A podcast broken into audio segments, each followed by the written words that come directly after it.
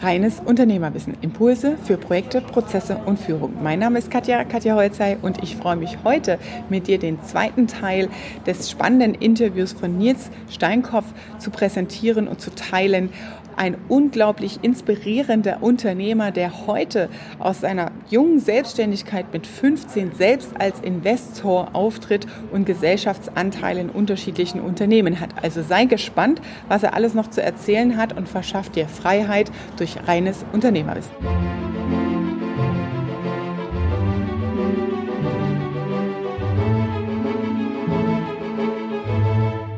Vielleicht nochmal an die Zuhörer an der Stelle, bei dem Studium noch länger her ist. Statistik ist das Fach, das 80 Prozent der Leute, die studieren oder BWL oder Mathe studieren, abwählen.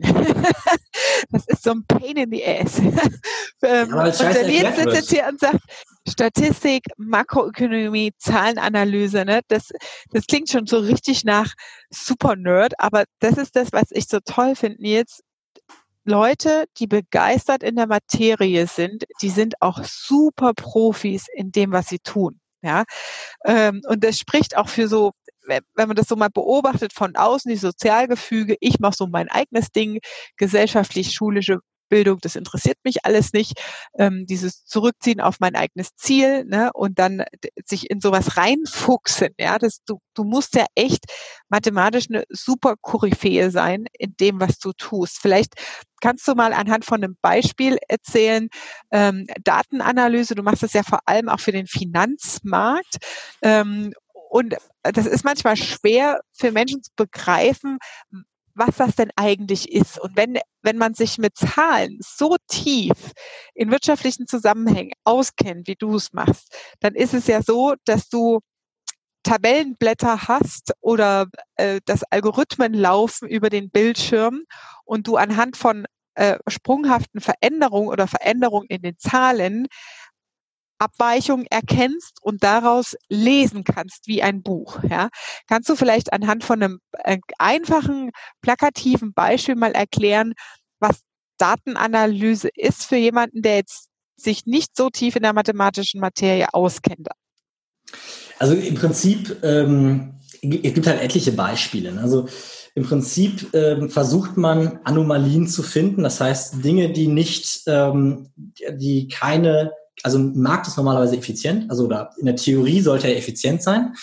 Und äh, Kapitalmärkte sind aber nicht effizient. Es liegt halt an etlichen Faktoren, es liegt an ähm, rechtlichen Rahmenbedingungen, das liegt an ähm, konjunkturellen Bedingungen, das liegt an übergeordneten Zyklen, das liegt an der Psyche des Menschen ganz viel auch, das liegt aber eben auch an Software und so weiter. Und wenn man zum Beispiel jetzt, man kann ja mal eine Frage stellen und sagen, theoretisch mh, hm, ähm, ist es sinnvoll, dass ein Unternehmen Dividenden zahlt? Ich sag mal, die erste Frage, die man stellen kann. Schneiden Unternehmen, die Dividenden zahlen, besser ab als Unternehmen, die keine Dividenden zahlen? Dann kann man gucken, was heißt denn, schneiden die besser ab?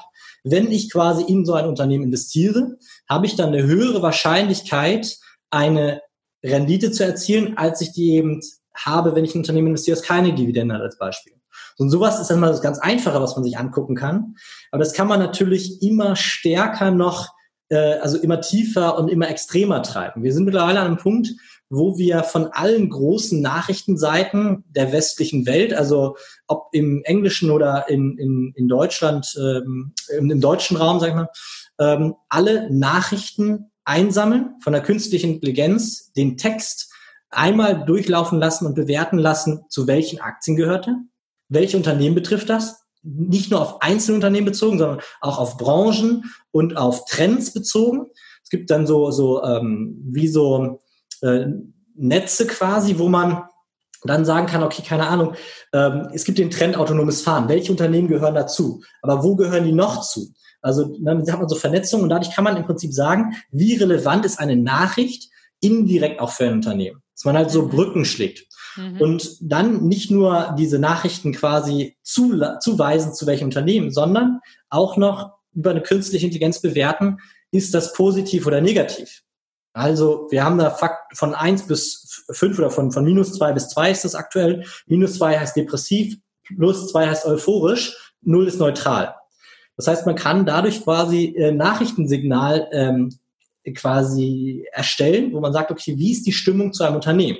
So, dann heißt ja noch lange nicht, dass die Stimmung zu einem Unternehmen, wenn die gut ist, bedeutet, dass man auch in dieses Unternehmen investieren muss oder sollte. Also dass es sich lohnt, in so ein Unternehmen zu investieren. Sondern es kann eben auch statistisch gesehen viel besser sein, dass man in die Unternehmen investiert, wo es, wo es die Stimmung schlecht ist zum Beispiel. Oder eben, da muss man auch sagen, was heißt denn investieren? Investieren kann ja bedeuten, eine Woche lang ins Investieren oder ein Jahr lang investieren. Und da gibt es ja, ich sage mal, am Ende unendlich viele Variablen, die man mit reinnehmen kann. Und man bringt quasi, sag ich mal, da zusammen, ähm, die Informationen zusammen, ähm, die irgendwie so diesen Sweet Spot ergeben, wo man sagt, okay, damit erreiche ich das, was ich erreichen will. Eine möglichst hohe Rendite, eine möglichst geringe Volatilität ähm, oder äh, eine Redu Reduktion der Transaktionen oder was weiß ich, also was man da haben möchte. Ähm, und, und das quasi nur darüber, dass man im Prinzip Daten sammelt und, und dann eben ähm, über die ja, über die Vergangenheit, über die Vergangenheit und die Daten, die man aus der Vergangenheit hat, er bewertet gewissermaßen. Ne? Mhm. Dazu braucht man natürlich, wenn du sagst, Anomalien muss man herausfinden dann. Ähm, ja, die muss man auch erstmal muss man erstmal wissen, was ist überhaupt normal, ja, bevor ich ja, weiß, was ist nicht normal. normal ist, ja. ähm, und das ist dann tatsächlich die Erfahrungswerte oder, oder sind es, ist es die Datenbasis am Ende?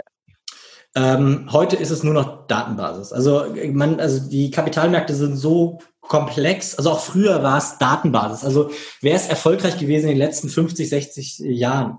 Das sind die gewesen, die ähm, Analysen gemacht haben. Also entweder haben die sehr gute qualitative Bewertung gemacht, also über einen gesunden Menschenverstand und haben damit richtig gelegt, oder sie haben sehr gute statistische Analysen gemacht. Äh, oder beides, muss man einfach fairerweise dazu sagen. Ne?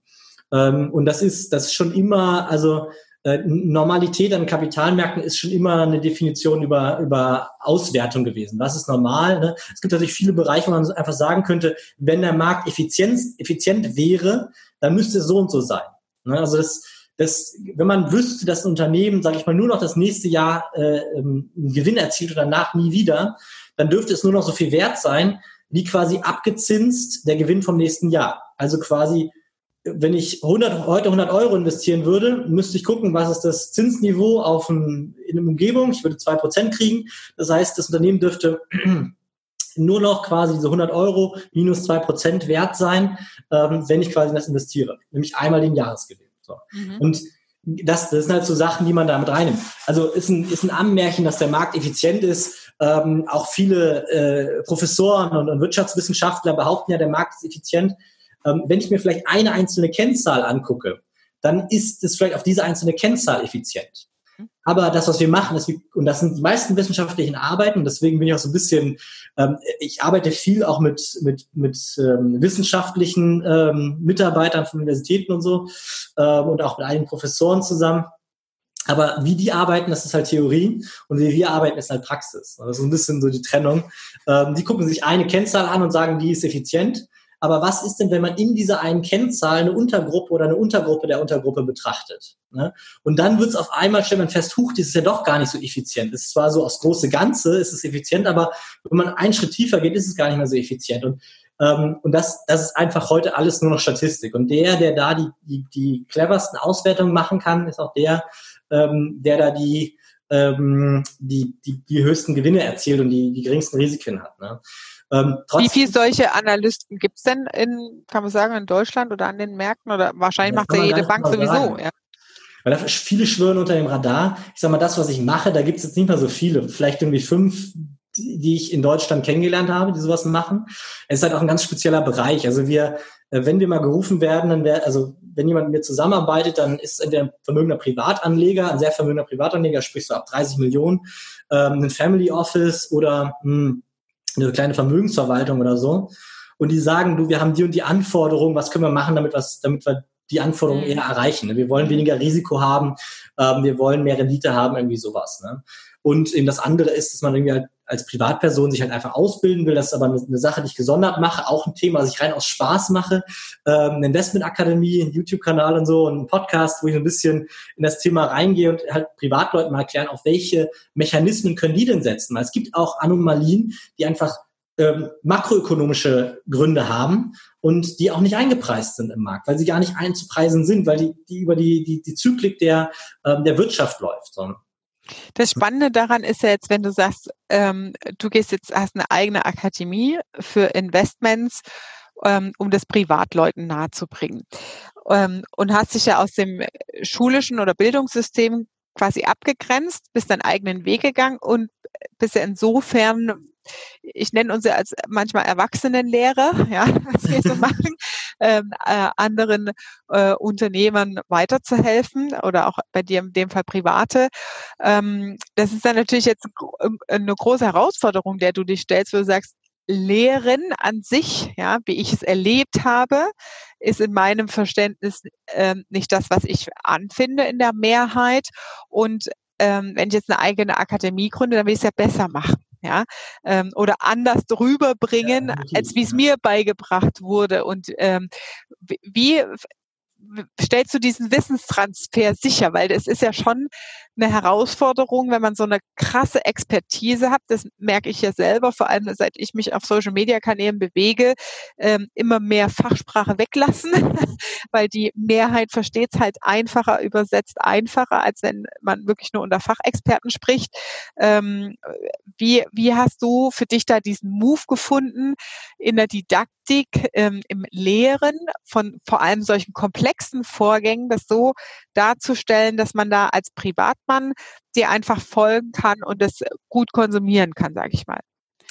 Also, mh, mm, was ich halt immer wieder gemerkt habe in, äh, in der Beratung auch, ich und auch schon früher, ich habe halt die Fähigkeit und ohne da jetzt mich selbst loben zu wollen, ähm, dass ich abstrahieren kann. Und ich mhm. kann runterbrechen und sehr komplexe Zusammenhänge auf einfache Kern, Kerne, sage ich mal, runterbrechen und die dann verbildlicht erklären.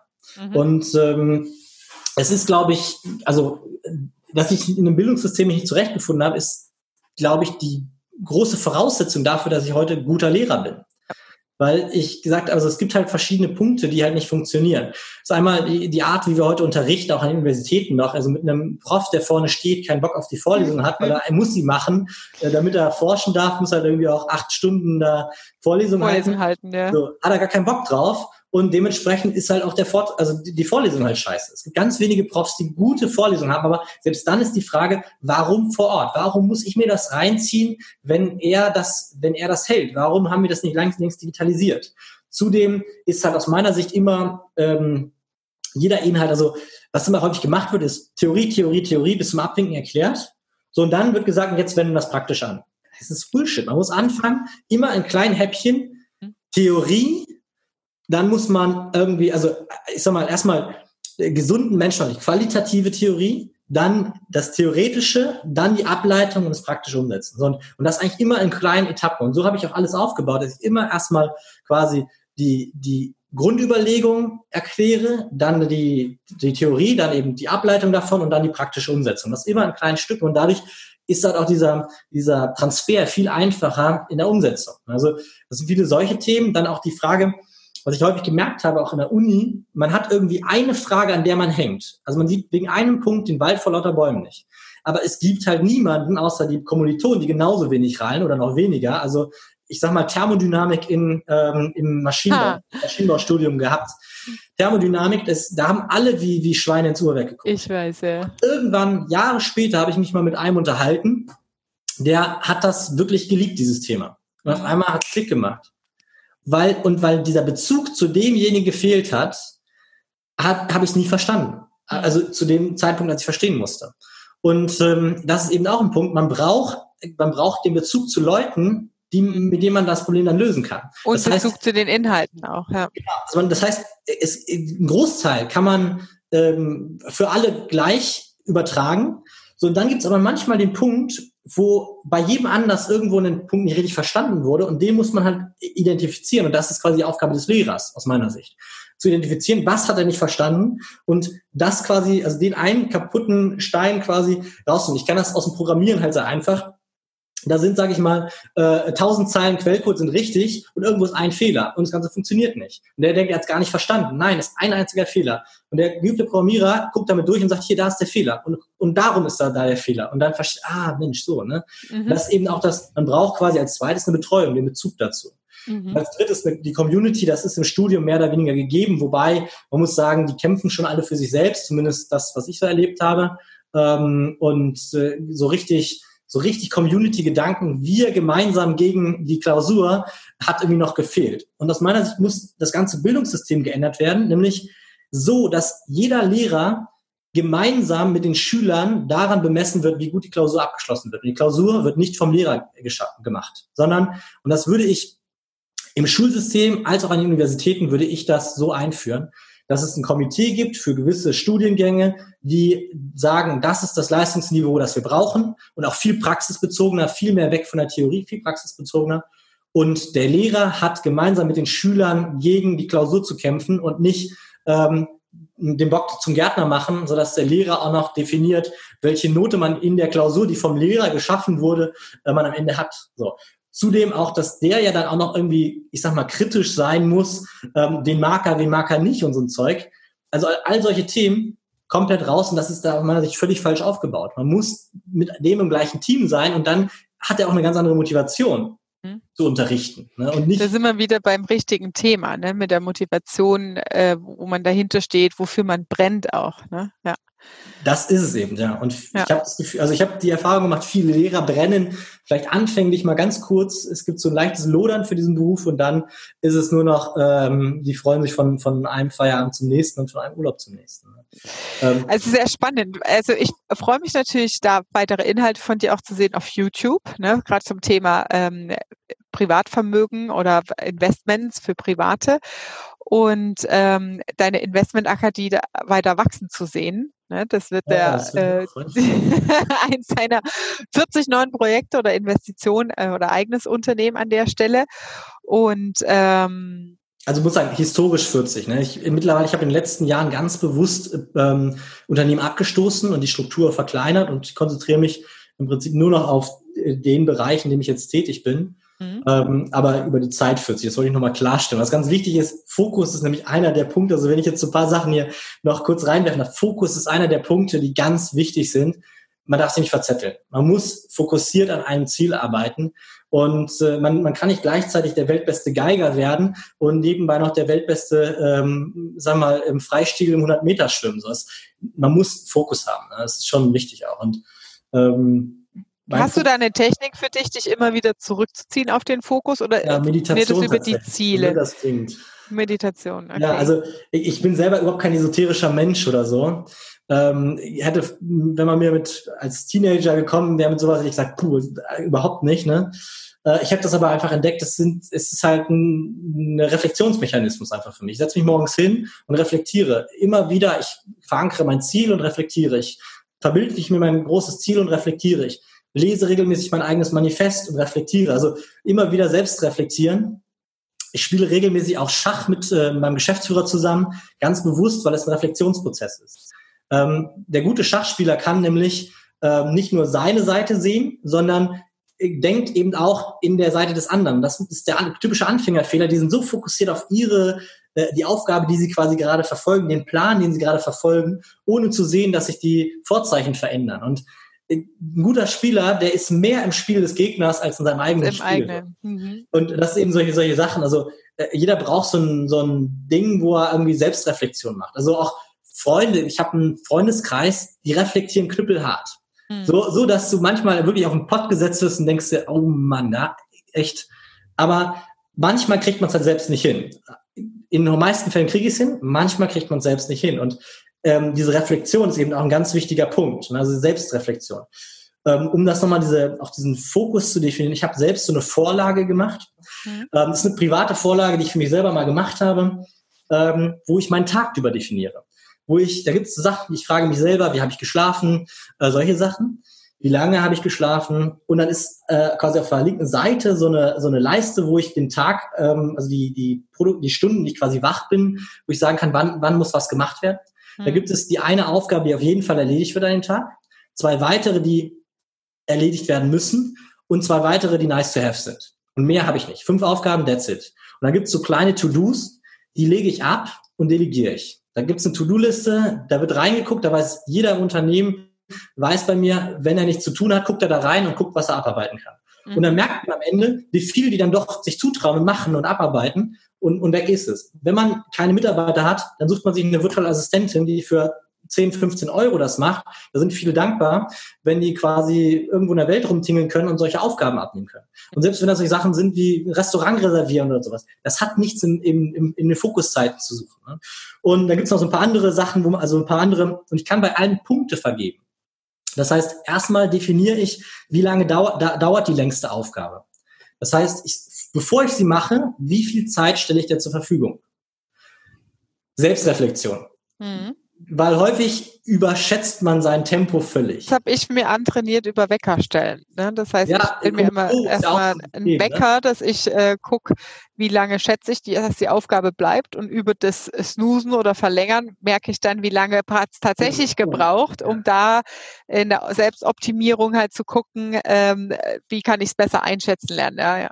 Genau. Ja, genau, das ist das Gleiche. Ich habe dieses Pomodoro-System, ich weiß nicht, ob du das kennst, quasi auch mit so einer so 25-Minuten-Blöcke, wo man quasi 25 Minuten fokussiert arbeitet, 5 Minuten Pause macht. 25 Minuten fokussiert arbeitet, 5 Minuten Pause macht. Das quasi viermal, dann einen Block Pause, dann wieder viermal, dann zwei Block Pause, dann wieder viermal, ein Block Pause, wieder viermal und dann ist Feierabend. So. Mhm. Und dadurch hat man einen sehr gut strukturierten Tag, wenn man wirklich diese 25 Minuten voll fokussiert ist. Und das ist auch ein, ein Thema. Also ich habe da eine Playlist bei Spotify, die heißt Beats to Think To.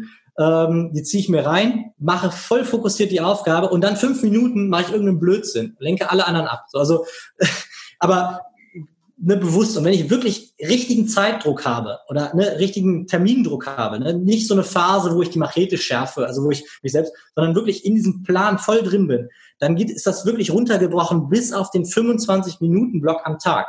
Ne, ich setze mich morgens hin, plane meinen Tag durch und habe dann quasi wirklich das ganz sauber. Und ich tracke einmal, wie schätze ich meine Zeiten selber ein, werde da besser. Mhm. Und andererseits tracke ich auch, wie viele fokussierte Blöcke habe ich wirklich geschafft. Mhm. Und dann trage ich das Ganze einmal am Ende der Woche schnell in der Excel-Tabelle ein und das Ganze dann fürs Jahr. Und dann kann ich nicht nur sehen, wann habe ich wie gut geschlafen, wie habe ich gut gegessen. Also es klingt alles so mega anstrengend, aber es ist eigentlich völlig easy, weil ich habe einen so einen Zettel, wo ich das eintrage und dann schnell übertrage. Und dann kann ich halt sehen, wenn du Sport machst, bist du effizienter, bist du effektiver. Also nicht nur, also beides halt. Ne? Also muss man wirklich sagen, also es ist einerseits, ich schaffe im Fokus mehr und ich, ähm, ich, äh, ich schaffe halt insgesamt auch mehr. Also, also so wirklich Effizienz und Effektivität. Das heißt, gut, Sport machen. Äh, wenn du vernünftig isst, also irgendwie ne, mittags nicht zu fett, also es, es klingt halt alles so blöde Sachen, aber es sind halt Sachen, die halt mittags nicht zu fettig essen und so, dann lernst du dich selber halt auch kennen. Wenn du aber niemals irgendwie misst, was du da machst, also es geht ja gar nicht, dass man sein Leben lang das machen muss, aber eine Phase lang, mhm. dann stellst du halt gar nicht fest, wie, wie funktionierst du eigentlich. Ich habe für mich festgestellt, die normalen Arbeitszeiten sind Mist für mich. Ich bin weder, also ich bin um die Mittagszeit nicht produktiv, ich bin vormittags nicht produktiv. Ich bin produktiv, wenn ich morgens und ich stehe sehr früh auf, das ist mein natürlicher Zyklus, 5 Uhr. Mhm. Also ich, ich habe auch keinen Wecker, gar nichts. Mhm. Ich äh, habe meinen kompletten Alltag so gemacht, dass ich völlig ohne Wecker aufwache.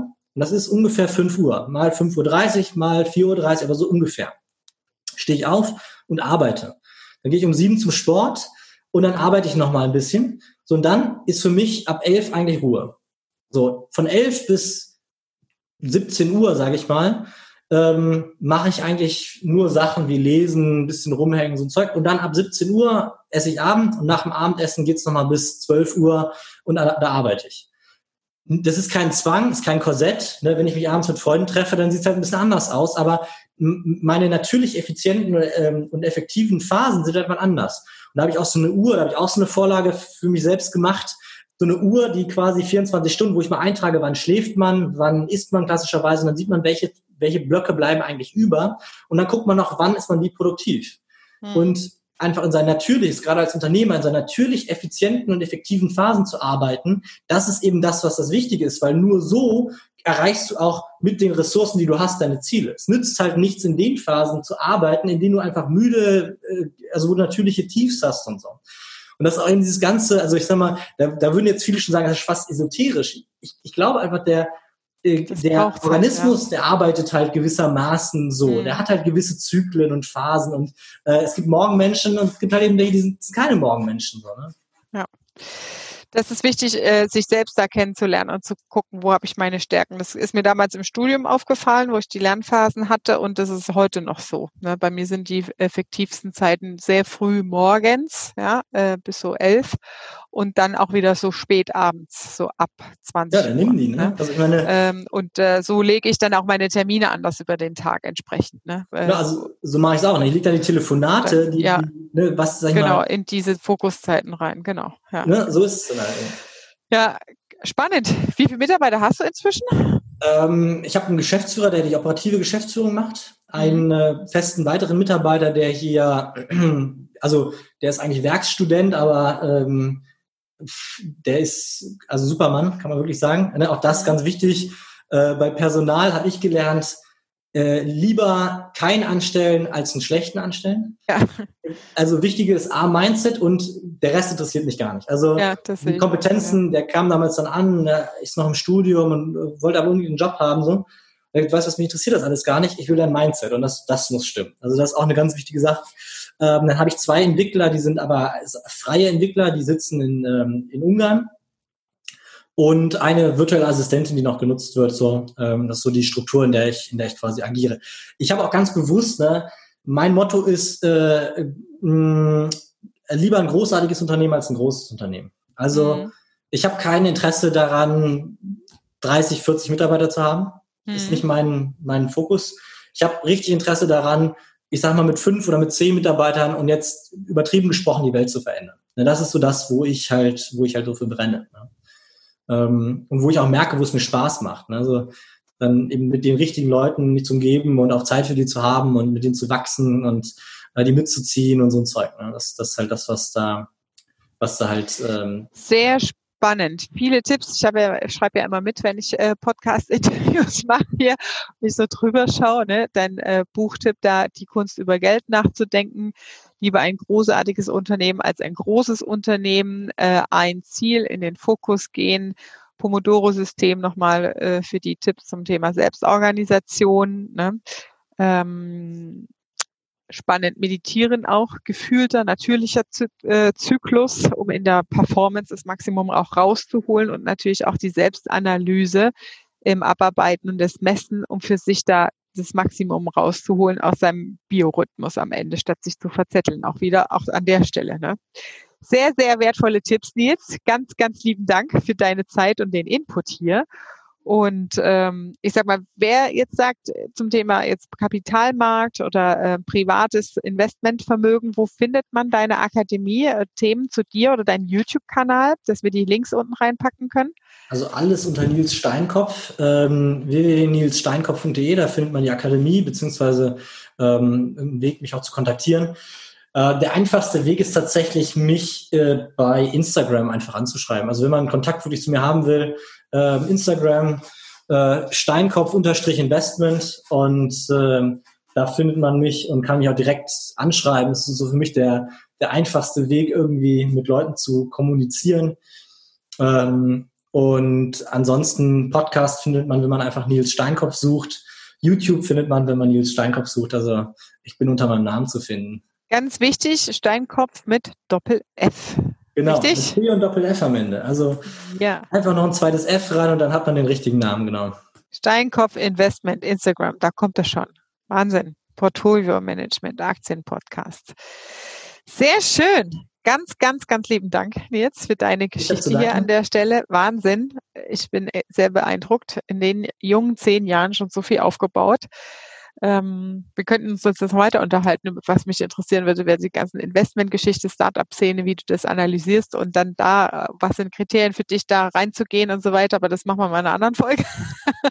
Sonst strapazieren wir hier die Zuhörerzeit. Und ähm, ja, ganz lieben Dank. Wie gesagt. Gerne, vielen Dank für die Einladung. Die Shownotes packen wir unten rein. Und ich sage Danke, dass auch du, lieber Zuhörer, wieder dabei warst. Das war deine Dosis reines Unternehmerwissen für heute. Ich freue mich, wenn du auch beim nächsten Mal wieder dabei bist. Und wenn dir diese Folge gefallen hat, dann digitale Währung, fünf Sterne Bewertung hier lassen und wir hören uns beim nächsten Mal. Liebe Grüße, deine Katja.